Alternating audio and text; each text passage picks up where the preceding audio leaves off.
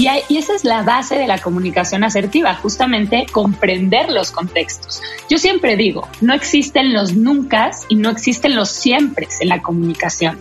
A mí muchas veces me preguntan como, ¿se vale decir esto? Y es, a ver, depende. Hay, muchas psicólogas que a veces platican conmigo, me siguen y me dicen, es que me da risa que hablas mucho del depende, porque la psicología también se habla de esta palabra, ¿no? Depende el contexto. Entonces, obviamente va a cambiar cómo nos comunicamos, de qué forma nos comunicamos, qué decimos, dependiendo del contexto. Pero definitivo, pues hay que saber qué comunicar y cómo comunicarlo.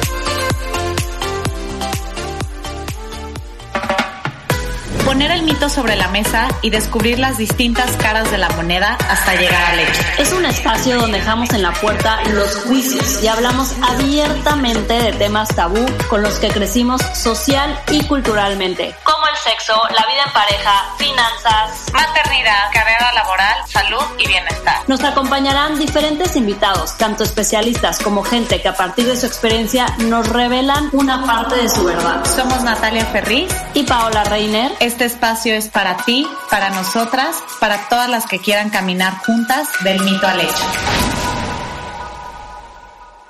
Este episodio trata mucho de no es lo que decimos, es la forma en la que lo decimos, ¿no? ¿Cuántas veces hemos escuchado en el pedir está el dar, eh, cómo la mayoría de las veces nos gana nuestro propio ego desde el enojo o desde a fuerza querer tener la razón en lugar de muchas veces enfocarnos en el resultado que sea beneficio, no solo yo creo que de la persona de enfrente, sino de ti misma, ¿no? De ti mismo.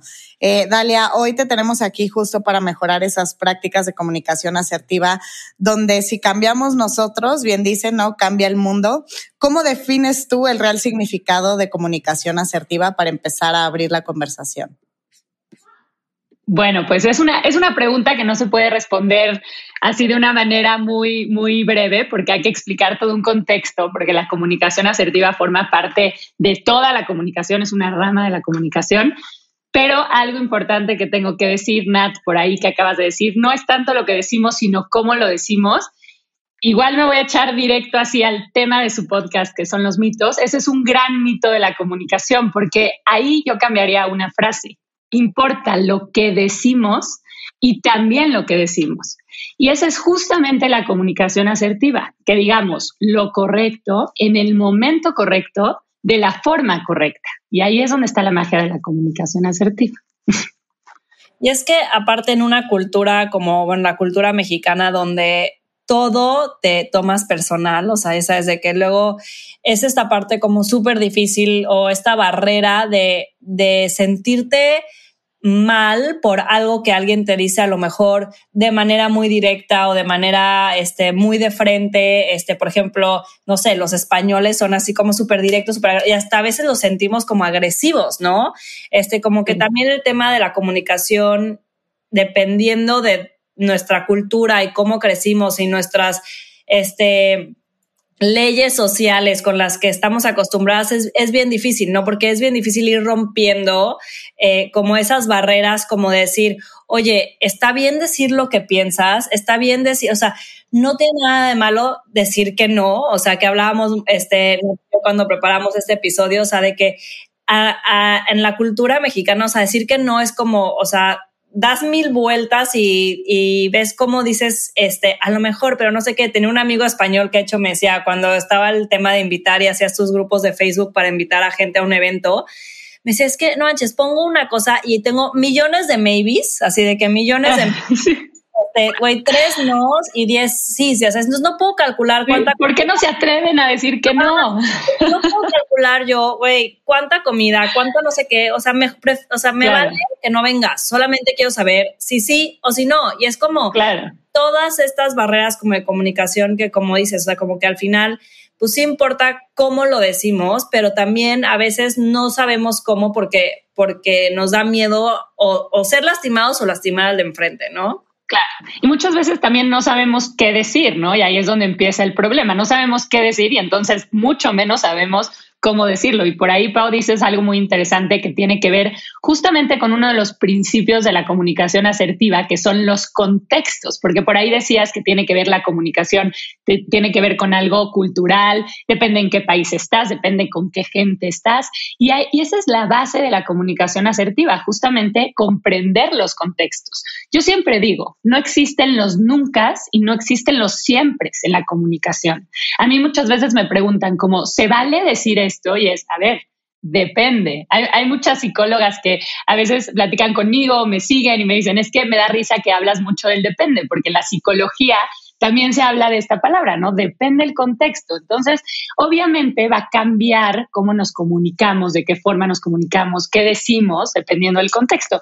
Pero definitivo, pues hay que saber qué comunicar y cómo comunicarlo. Y lo que dices también del no es súper interesante porque además justo en la cultura mexicana tenemos un estrés postraumático con el no. No lo toleramos, no lo sabemos decir, entonces nos metemos pues en estos, en estos problemas. Y, y pues sí, de hecho, una de las cosas a las que más me dedico yo es enseñarle a la gente a decir que no. qué reto, ¿no? Y, y, ese no a veces creo que también comprende muchas más cosas y en nuestra cultura vuelvo a lo mismo, porque digo, a mí también me ha sucedido y yo creo que varias de las que nos están escuchando también, postergar decisiones laborales, postergar decisiones de pareja, postergar este, decisiones de amistades, o sea, de muchas, eh, en muchos ángulos por el miedo a enfrentar el problema a través de una comunicación, o sea, de sentarte y decir, oye, a ver, es esto A, B, C, D, o, ya no quiero estar en este trabajo, o ya no quiero estar en esta relación, ¿no? O ya a lo mejor me estás invitando a 10 mil planes como tu amiga y, güey, no me interesa ahorita estar muy en contacto contigo, pero es muy difícil hacerlo, ¿no? Claro, y, y eso también es uno de los retos de la comunicación asertiva, que es poner límites es una de las cosas, saber de comunicación asertiva o integrar el concepto de comunicación asertiva en tu vida te permite poner límites y cuidarte a ti. Y eso justamente aquí, aquí es importante que explique lo que es la comunicación asertiva como, como concepto, que es, es un estilo de comunicación, es una manera en la que nos comunicamos. Y se dice allá afuera, en el mundo teórico, que existen cuatro o tres estilos de comunicación. Yo, a mí me gusta hablar de cuatro, ahorita van a entender por qué. El primer estilo de comunicación es el pasivo, que justamente como decía Nat, son estas personas que se van dejando y, por no decir que no, y por no poner límites, y por no alzar la voz, se quedan en ciertos lugares y no van avanzando en su vida o les van pasando cosas que la verdad pues no, no les gusta que les sucedan, pero no dicen nada. Ese es el pasivo. Al final de cuentas, se deja que las cosas les sucedan.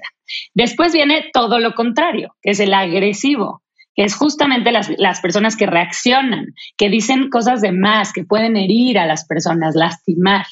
Y el tercer estilo de comunicación, que mucha gente no lo considera un estilo en sí mismo, a mí sí me gusta considerarlo porque tiene toda su forma, es el estilo pasivo-agresivo, que justamente es un conjunto de las dos cosas. Y este es el más peligroso porque es, es, esta parte como que no dicen nada malo, pero lo dicen de una manera medio, medio agresiva o a veces dicen algo súper agresivo, pero lo dicen de una manera pasiva. Y esta, este tipo de personas que comunican así lo que hacen es que provocan a la otra persona. Entonces, esto se vuelve un conflicto de nunca acabar. Y por último, el cuarto estilo de comunicación ¿Cuál creen que sea? Pues el, estilo de la comunicación asertiva. Y eso es a lo que todos tenemos que aspirar, al final de cuentas. ¿Por qué? Porque cualquiera de los otros tres estilos de comunicación, al final de cuentas, pierden. O se dejan, o lastiman, o se meten en una pelea. Pero el único estilo de comunicación que termina ganando en sus relaciones humanas. Y no me refiero a ganando solo porque gana esa persona, sino porque ambas personas ganan en la interacción, de, en la comunicación. El único estilo que gana es el, es el asertivo. Y esa es precisamente la comunicación asertiva. Oye, rapidísimo, este, ahí un poquito, no sé qué opinas, Pau y Dalia, me gustaría, antes de irnos a prácticas de comunicación asertiva, porque estoy segura, por lo menos yo he tenido muchos ejemplos no solo personales, sino de personas a mi alrededor, de que me encantaría dar, eh, o sea, como que abrir los ojos a esta conciencia de la comunicación eh, pasivo-agresiva, porque a veces creo que a lo mejor no sabemos si estamos viviendo una situación pasivo-agresiva de, de, cierta comunicación en el trabajo o en una relación, etcétera. Y creo que, como tú dijiste, a mí sí me parece la más, la más eh, pues la más peligrosa. Peligrosa, sí, sí, totalmente. ¿Qué sería algo pasivo-agresivo? Porque, por ejemplo, ¿qué, ¿qué, quisieran? ¿Que les pusiera ejemplos de algo pasivo-agresivo? Cómo identificar como algunos red flags a lo mejor, o que yo lo estoy haciendo o que me lo están haciendo a mí en, en alguna circunstancia. El, el, típico que van a, que todo el mundo se va a identificar con eso es el ya no pasa nada. No, el, ya no, ya no hablemos de eso. Justamente es como, no es esta parte de, ok, ya dije las cosas, todos estamos tranquilos, sino ya, olvídalo. El típico ya, olvídalo y voltear la cara. Ya, olvídalo. Eso también se me ocurría otro que es como, no, yo no te dije eso. Como el medio el ghosting, pero es como, o sea, no lo dijiste, pero lo diste a entender, pero entonces la otra persona siente que se está volviendo loca, ¿no? Como, no, pues eso tú lo interpretaste, o sea, yo te dije todo el ABC de así, pero exactamente eso yo no te lo dije. Eso totalmente, Nat. Eso totalmente, así, tal cual, el, ¿cómo? Yo nunca dije eso, o no recuerdo haber dicho eso. Ese, ese tipo de cosas también, o también una frase muy pasivo-agresiva es, bueno, si tú lo quieres ver así, está bien. Ese tipo de, de, frases que no dicen, no dicen nada malo, pero la forma que se está diciendo es como, ¡ay!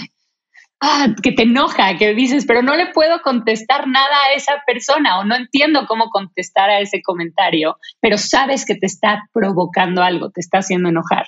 Ejemplos hay miles. Ya, ¿sabes algo? Creo que también, eh, más allá de lo que decimos, que es como lo decimos, por ejemplo, el tono de voz, la expresión física, comunica, dicen que hasta un 80% más que lo que dices verbalmente. Completamente. Y eso, ese estudio es justamente en la parte de las emociones y de las relaciones personales, porque mucha gente que habla de este 80% que es más, como lo dices, lo aplica, por ejemplo, al public speaking, que yo también me dedico a enseñarle a la gente a hablar en público. Esto es un gran mito también. No mm. quiere decir que la gente que es solamente 80% de lo que decimos es como lo decimos, pero en nuestras relaciones personales sí. Y la manera en la que me gusta explicar esto es como, por ejemplo, cuando le dices a tu perro, la gente que tiene mascotas va a entender perfectamente esto, que le dices al perro, ¿no? Ay, eres un idiota, te odio. Y, el perro está feliz, ¿no? Porque se lo dices con un tono de voz así súper lindo y le estás haciendo una carita bonita, pero también le puedes decir, te amo, eres un divino, y entonces se va a poner, se va a poner triste el perro, ¿no?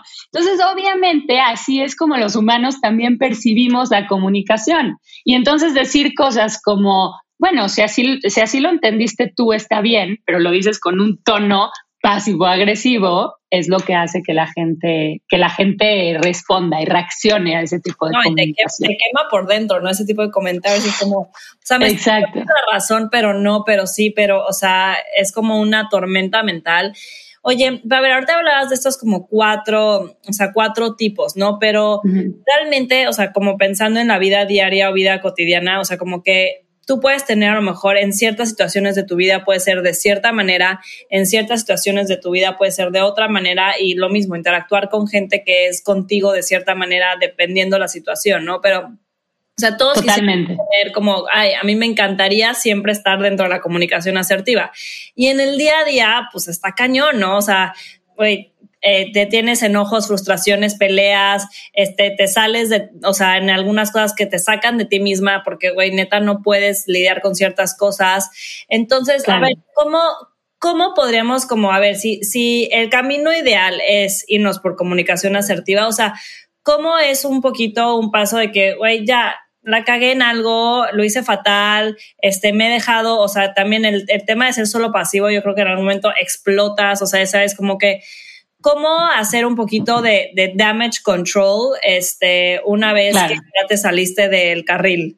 ok, me encanta esa pregunta, igual y me voy a echar un paso para atrás. Antes de salirnos del carril, es parte de la comunicación, que la comunicación asertiva entender que ya que nos salimos del carril, pues ya estamos en lo en lo agresivo. Entonces, creo que aquí sería interesante darles estos tres principios de la comunicación asertiva que nos, nos sirven para estar en nuestro centro justo y decir, ok, no voy a reaccionar ni de una manera agresiva, ni de una manera pasiva, ni, ni pasivo-agresiva. Es cómo le hago para, para ser asertivo. Y de verdad, esto además se los digo por, por experiencia personal, porque obviamente yo no nací sabiendo comunicar asertivamente. Y es algo que desde que conozco este concepto, desde que me dedico a esto, es algo que he implementado en mi vida y ha cambiado por completo la manera en la que me relaciono. Y es gracias a estas tres cosas, justo. La primera es entender que es tener empatía. O sea, siempre que estés en una, en una conversación con alguien, tienes que tener empatía. ¿Qué es la empatía? Pues sí, obviamente ponerte en los zapatos de la otra persona y demás, pero básicamente la comunicación asertiva es entender que la otra persona tiene el mismo derecho que tú de tener una opinión, de tener, de tener una visión de vida, tiene el mismo derecho. Entonces, cuando tú, cuando tú platicas con alguien o estás teniendo una conversación con alguien y piensas eso, te das cuenta que ambas personas pueden tener, tener la razón. Esto, por ejemplo, me gusta explicarlo con, ¿han visto esta foto que sale una persona viendo un 6 y del otro lado la otra persona está viendo un 9? Y es ambos tienen razón, ambas personas tienen razón, pero es depende de dónde la estés viendo. Entonces, la empatía es básica. Si tienes empatía, desde ahí ya vas a empezar a no reaccionar. Y justamente esa palabra es clave en la comunicación asertiva, la reacción. Tenemos que entender la diferencia entre respuesta y reacción. Y ahí es donde creo, Pau, que dices, ya me salí del carril y muchas veces es justamente porque algo nos enoja, porque llevamos teniendo un día súper estresante y entonces alguien nos dice algo y ¿qué hacemos? Reaccionamos. Y la reacción es algo instintivo. Y entonces cuando vemos hacia atrás decimos, ay no, ya la regué. A diferencia de la respuesta, la respuesta es algo que ya es consciente. ¿Y qué diferencia una de la otra? Respirar, tranquilizarte. No tiene nada de malo esperarte un poco para resolver un conflicto, para decir un comentario. Antes nos decían nuestros papás, eh, por ejemplo, si algo, si estábamos muy enojados de chiquitos, era vete a tu cuarto, luego hablamos. Algo similar tenemos que implementar en la comunicación, en la comunicación asertiva. Y esto de verdad cambia por completo la manera en la que nos en la que interactuamos con otras personas. Así que estas, esas son las cosas que van a hacer que de verdad siempre estemos en nuestro, en nuestro centro.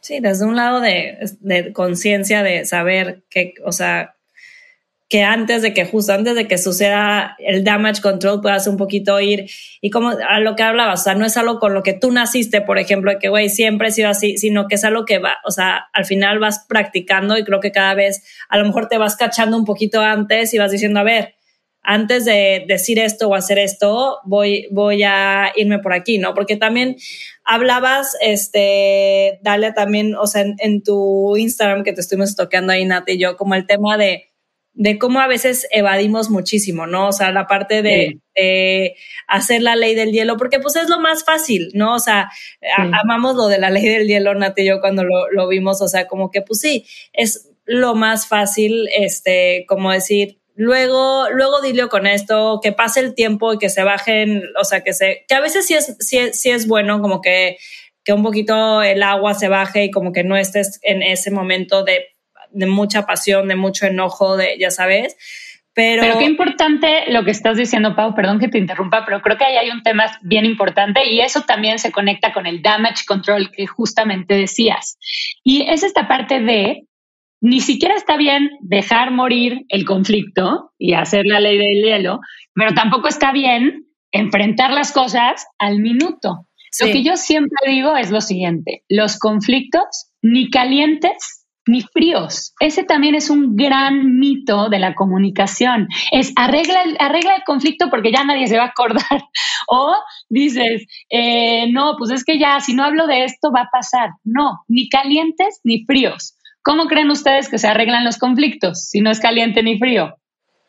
En la mitad de temperatura más Pero tibio. temperatura media. temperatura media, justo, tibios. O sea, los conflictos, el mejor momento es cuando ya puedes meter el piecito al agua, ¿no? Cuando ya no, cuando, ya, cuando la gente todavía tiene presente el conflicto, porque pues no, ya fue hace siete años, pero no están todavía los sentimientos a flor de piel. Entonces, ese, ese es algo bien importante también de la comunicación asertiva. Confrontar, enfrentar las cosas, pero tampoco ni caliente ni fría, en el punto medio, así tibiecitas las cosas. Oye, dale ahí, hablemos un poquito más de qué métodos, ¿no? Nos sugieres. O sea, platicamos también Pau y yo como a la hora que tienes que decirle a tu pareja o a tu jefe o a un empleado, o sea, algún feedback que no es bueno o una decisión no lo van a tomar bien. O sea, ¿por dónde empezamos? la gran pregunta. De hecho, por ahí en Sin redes sociales, ¿no? Porque a veces no, eh, no, la, no, la o sea, no eres tú, soy yo, no, pues a lo mejor no, la mentira, la mentira es lo peor que puedes hacer, no por una cuestión de, ay, seamos sinceros, seamos honestos. No es que soy la más purista de este mundo, sino porque la mentira, y lo he dicho algunas veces ya en, en otros, en otros podcasts, siempre digo esto, la mentira, el pretexto te acaba rebotando, siempre te rebota. Te va a regresar, te va a regresar, o sea, no es el camino para decir las cosas. Pero mm, bueno, Nat, a ver, contestando tu pregunta, algún modelo o alguna estrategia es obviamente, pues no, no hay como, no hay una receta mágica para la comunicación como tal, porque obviamente todos son contextos, pero es interesante porque por ahí en mis redes sociales lo que he empezado a hacer es hacer como estos templates de comunicación, ¿no? ¿Cómo decirle a tal persona que estás enojada o cómo cómo decirle a alguien que no quieres volver a salir con, con, esa persona. Ese tipo de cosas, de situaciones que de hecho es chistoso porque amigas mías son las que me hacen esas preguntas y entonces pues me di cuenta que la gente no sabe muchas veces cómo estructurar sus mensajes. Pero así, de una manera general, algo que les puedo regalar aquí a la gente que nos escucha, hay un, hay un modelo de comunicación que nos sirve mucho para resolver conflictos para cuando tienes alguna situación con alguien y quieres resolver esa situación y no sabes cómo decirle a la persona lo que está sucediendo. Tienes, ya hay un conflicto entre dos personas y es, vas a dar el paso de hablar con esa persona, ¿qué le dices? ¿Por dónde empiezas? Y, y ese modelo es a partir de cuatro pasos. Pero aplica en todos los casos. ¿eh? Puede ser una persona cercana, pero también puede ser una persona de un call center al que le hablas a quejarte. O sea, todo, en todo se puede aplicar.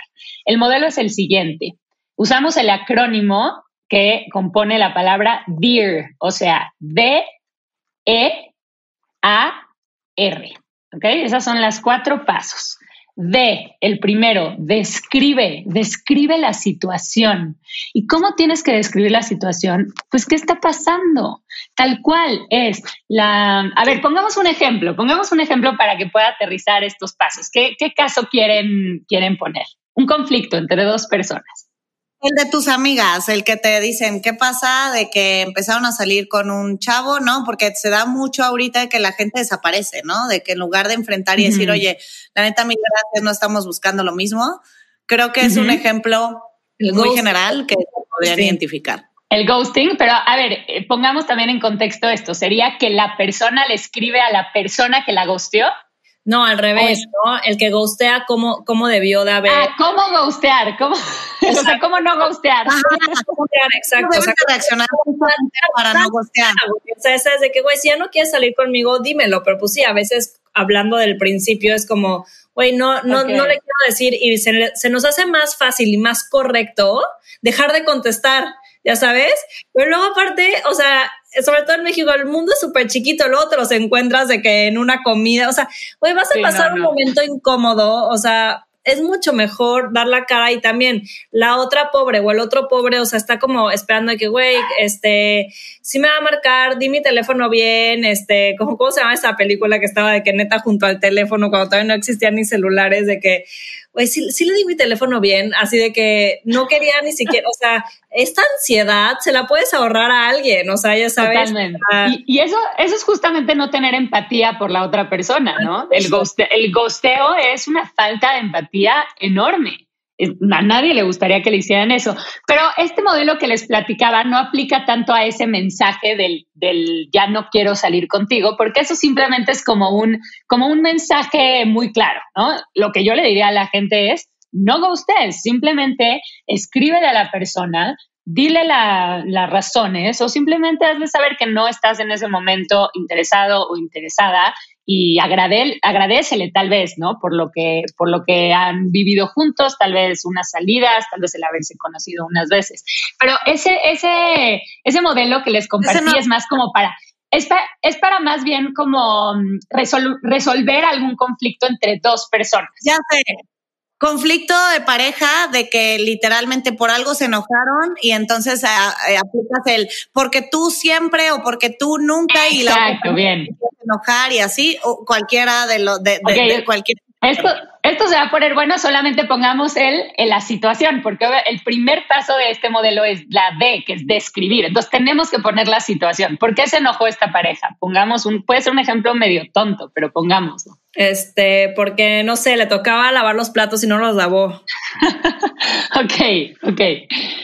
Entonces, la, persona que se acerca a resolver este, este conflicto tendría que empezar diciendo justamente, describir las situaciones. Ayer en la noche te pedí que lavaras los platos y hoy, hoy que me desperté me di cuenta que no los habías lavado. Así, tal cual. La primer el primer paso es describir qué pasó sin juicios todavía, simplemente es la situación. Ahí, por ejemplo, decía Nat, pero tú nunca lavas los platos. No, no, no estamos hablando de eso.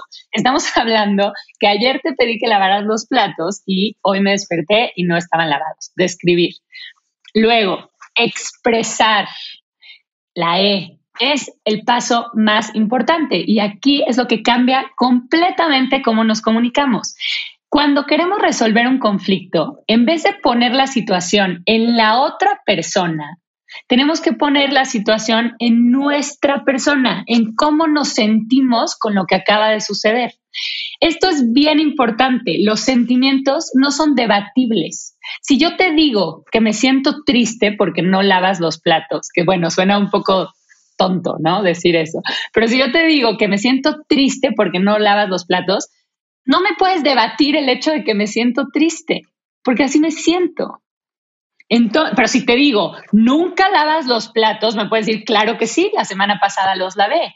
Y ahí es donde empieza a haber conflictos. Entonces, siempre tenemos que llegar a nuestro sentimiento. ¿Cómo te sientes con lo que acaba de pasar? Me siento triste, me siento frustrada, me siento enojada. Este tipo de cosas ayuda mucho a poner la conversación en lo que es, en el conflicto que hay que responder. Luego viene el aclarar, la letra A. ¿Qué tienes que aclarar? Bueno, ¿qué te gustaría que suceda en la próxima? De nada sirve decir me siento triste porque no lavaste los platos. Bueno, ¿ahora qué? Para, resolver un conflicto hay que pensar en el futuro. Entonces, ¿qué te gustaría que pasara? ¿Cómo se puede arreglar esa situación? Y lo más importante aquí es decir lo que quieres y no lo que no quieres. Ejemplo, no le vas a decir, y no quiero que no vuelvas a lavar los platos porque ya no lo voy a tolerar. No, mejor decir, a la próxima, por favor, te pido que laves los platos. Siempre lo que quieres, no lo que no quieres que suceda. Porque cuando le hablas a la gente lo que no quieres que suceda, se pone a la defensiva. Entonces, siempre, ¿qué quieres? Eso es aclara. Y por último, también clave en la comunicación asertiva, la, la recompensa, la R. ¿Qué le puedes dar tú a la otra persona después de pedirle eso? Es, si pudieras mañana lavar los platos, te lo agradecería y tal vez yo voy a hacer un esfuerzo en, en, en, que no tenga que ser en la mañana, puedes lavarlo más tarde. Llegar a un acuerdo, ¿Qué recompensa te voy a dar yo en esta situación? Porque ahí justamente es donde viene la empatía. Es, ¿qué necesitas tú? Por alguna razón no estás lavando los platos. Ok, yo lo comprendo. ¿Qué necesitas tú para que sí laves los platos todos los días? Entonces, así, con, esa, con ese ejercicio y aplica en todo. Describe, expresa, aclara y recompensa, resuelves todos los conflictos de esta vida está probado. Está buenísimo, está buenísimo, buenísimo, buenísimo. De verdad, aparte, o sea, es nada más, a veces sí, sí lo decimos, pero como decíamos al principio, o sea, la forma en la que lo estamos diciendo, o sea, el mensaje que estamos proyectando no se entiende igual cuando lo decimos, cuando las palabras que escogemos como la diferencia de decirlo en negativo a decirlo en positivo, este, o sea, como el tema de siempre cuando hay una, una discusión, una pelea, y Nat lo decía en la intro, ¿no? O sea, como que de, quieres tener la razón y este, y, y estás nada más como dando puntos, pero todos esos puntos se pueden debatir y la otra persona también quiere tener la razón, ¿no? Entonces, esas cositas como que, a ver, esto no es de, o sea, cómo me siento no es debatible porque es como me, o sea, como que son como chiquitas, pero que al final en el, en el whole cambian completamente la reacción de, de, las personas. Sería bueno que, que, las que nos están escuchando nos compartan si sí les, si sí les funcionó o no, si sí aplican y les... si lo, pueden, si lo pueden aplicar, exacto. Y algo importante que, que no dije, Pau, fue también que esta, esta idea de que generalizamos las cosas, ¿no? A veces cuando estamos en un conflicto decimos, es que nunca me pones atención. ¿Cómo? ¿Cómo nunca? Ayer te puse atención o ahorita te estoy poniendo atención. Siempre es el peor balazo en la pierna, ¿no? Ajá, el, el, ¿qué dijiste, Nat? Perdón, no te escuché. nunca, siempre. cuando estás enojado con tu pareja, con tu jefe, tal, es que siempre haces esto, es que nunca bla, bla, y es justo lo que decías, pues es que ahí sea el, realmente el conflicto, porque entonces ya entras a defender por qué no ha sido nunca o por qué no siempre, siempre, ¿no? Exacto, te pierdes, exacto, te pierdes en esta generalidad, te pierdes en, en, el, en ese tema en vez de arreglar realmente el conflicto. Entonces, eso, esos pasos, la verdad, me han funcionado en todas las circunstancias que, que clientes han llegado con conflictos, siempre se, siempre se resuelve. Sí.